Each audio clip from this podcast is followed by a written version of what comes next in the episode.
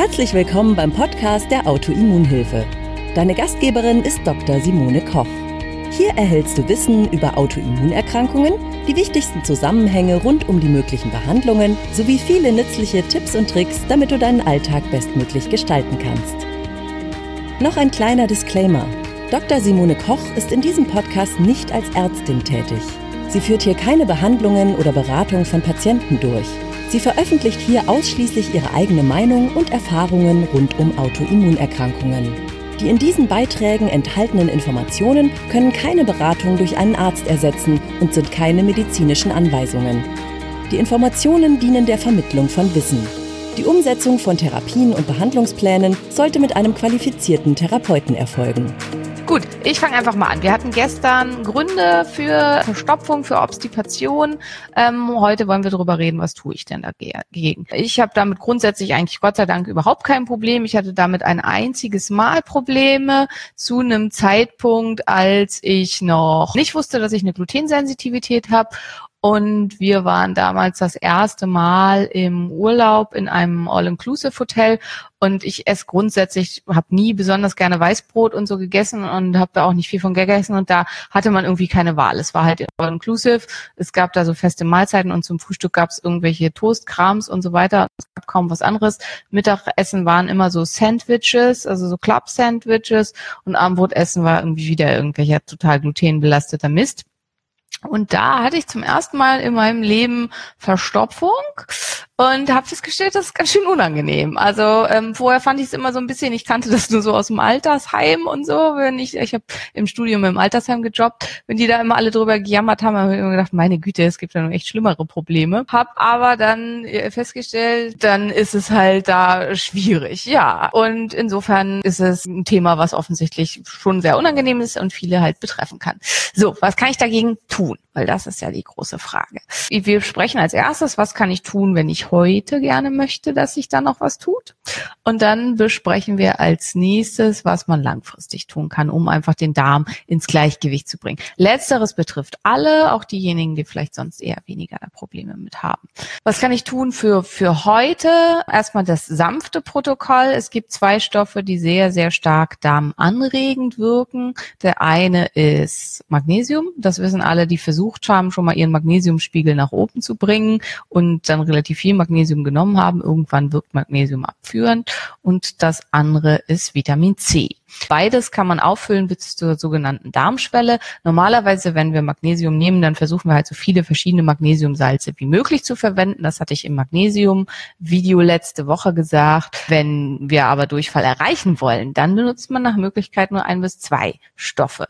Nicht so stark gesamtheitlich reizendes Magnesiumglycinat Deswegen behelfen wir uns erstmal mit Magnesiumglycinat und zwar 600 Milligramm, ihr habt richtig gehört, 600 Milligramm morgens und abends und dann Magnesium äh, gegen Abend dann, wo man dann wirklich möchte, dass was passiert, nimmt man dann nochmal Magnesiumcitrat 1500 Milligramm auf einmal.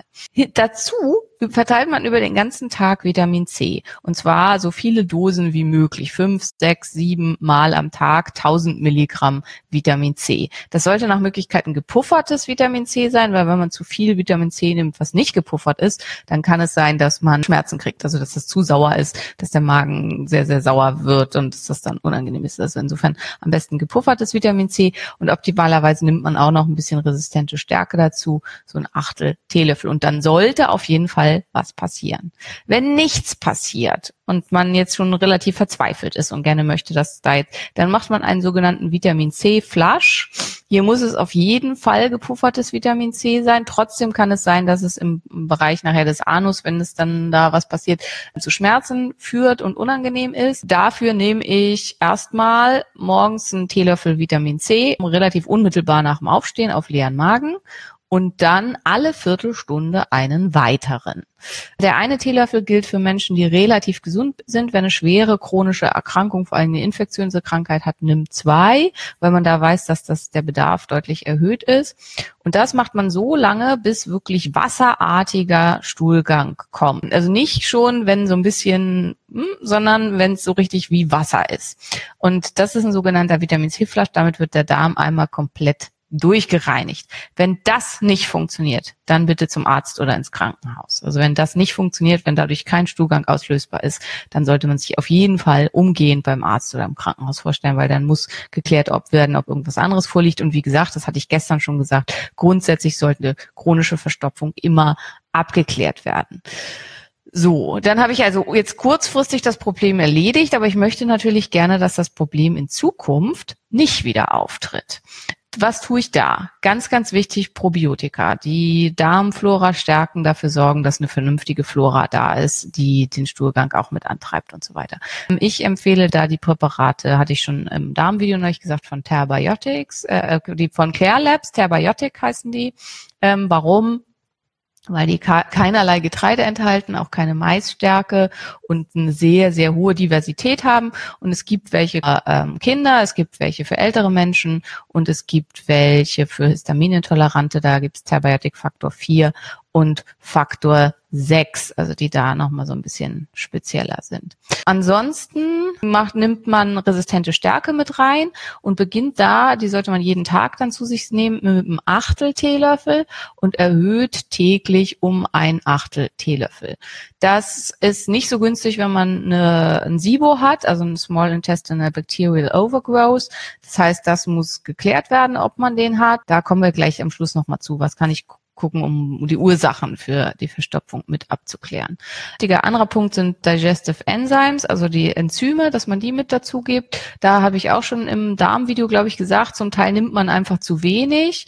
Also das da einfach mal ausprobieren. Ich sage immer so ein bis vier und zwar von einem richtig hochdosierten. Also es gibt ähm, das hochdosierteste ist Digest Gold und ich würde davon mal vier Stück nehmen und gucken, wie geht's mir damit und dann gegebenenfalls so runterdosieren auf drei, auf zwei, auf einen und dann vielleicht auf niedriger dosiert ist, auf das normale Digest, wenn das gut geht, weil das ist finde ich besser, als wenn man mit einem super niedrig dosierten anfängt und das Gefühl hat, oh, das hilft mir überhaupt nicht. Also insofern würde ich ein sehr hochdosiertes nehmen und das dann auch in relativ großer Menge und dann runterdosieren brauche ich weniger davon.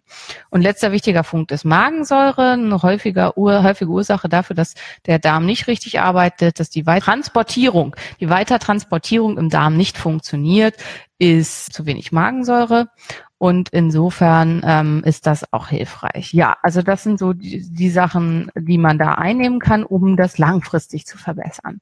Jetzt ist die Frage, wenn wir jetzt nach Ursachen forschen, was mache ich da? Eisen und Magnesium sollten vier Stunden Abstand haben.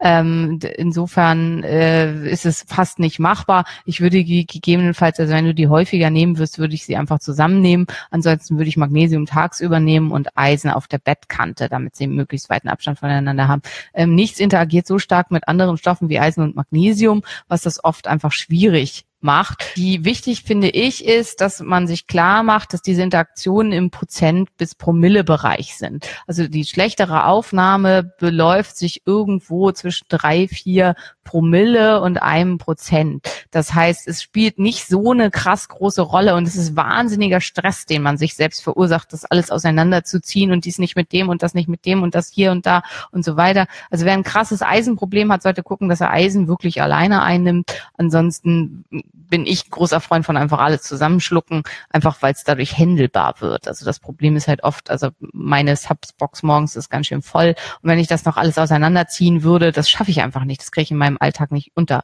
Und ich glaube, es ist wesentlich besser, ich nehme es überhaupt, wenn auch vielleicht nicht 100 Prozent optimal, als ich nehme es irgendwie ähm, zu den, also ich versuche es zu den perfekten Zeiten zu nehmen und nehme es dann tendenziell gar nicht.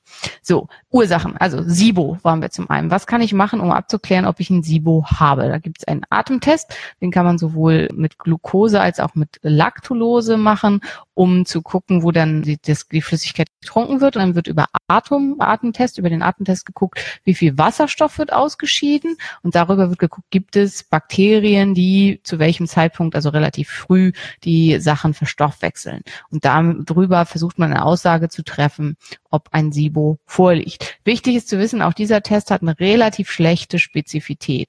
Das heißt, wenn der Test negativ ist, kann es sein, dass man es trotzdem hat. Dann würde ich nach Parasiten gucken, weil Parasiten halt eben auch eine häufige Ursache sind. Und da gibt es zwei Möglichkeiten, einmal immunologisch und einmal mikroskopisch. Ich würde immer beides machen, weil es kann sein, dass die Parasiten dem einen oder dem anderen Test entkommen Insgesamt wird man Parasiten oft nur sehr schwer habhaft in Tests. Deswegen macht es unter Umständen Sinn, dass man, dass man häufiger guckt oder dass man eventuell, wenn man sich ganz sicher ist, ich glaube, ich habe einen Parasiten, dass man vielleicht mal eine Wurmkur, Wurmkur beim Menschen macht, um zu gucken, ob was rauskommt. Äh, das wäre so die mehr oder weniger brutale Methode. Und wenn man den Verdacht hat, es könnte an der Schilddrüse liegen, logischerweise Schilddrüsenwerte, da wenn du glaubst, du hast da was mit, guck gerne dir nochmal das Video zur Schilddrüsendiagnostik an und ansonsten den ASI, um abzuklären, ob was mit der Nebenniere ist. ASI steht für Adrenaler Stressindex. Das ist ein Test, wo über im, im Speichel über mehrere Stunden am Tag, also optimalerweise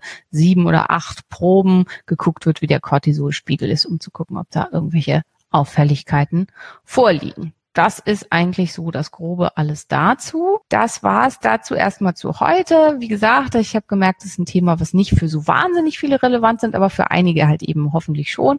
Und wenn es euch gefallen hat und für euch relevant war, freue ich mich über einen Daumen hoch und ich freue mich, wenn ihr es teilt, damit hoffentlich noch ein bisschen mehr davon profitieren können, die vielleicht betroffen sind. Danke, dass du bei der heutigen Episode dabei warst. Mehr Tipps von der Autoimmunhilfe findest du unter www.autoimmunhilfe.de. Wir sind auch auf Facebook, Instagram und YouTube aktiv. Den jeweiligen Link findest du in der Podcast-Beschreibung. Gefällt dir dieser Podcast? Dann freuen wir uns, wenn du auf iTunes eine Bewertung schreibst und den Podcast mit deinen Freunden teilst. Damit hilfst du uns, dass wir wiederum noch mehr Menschen da draußen erreichen und ihnen helfen können.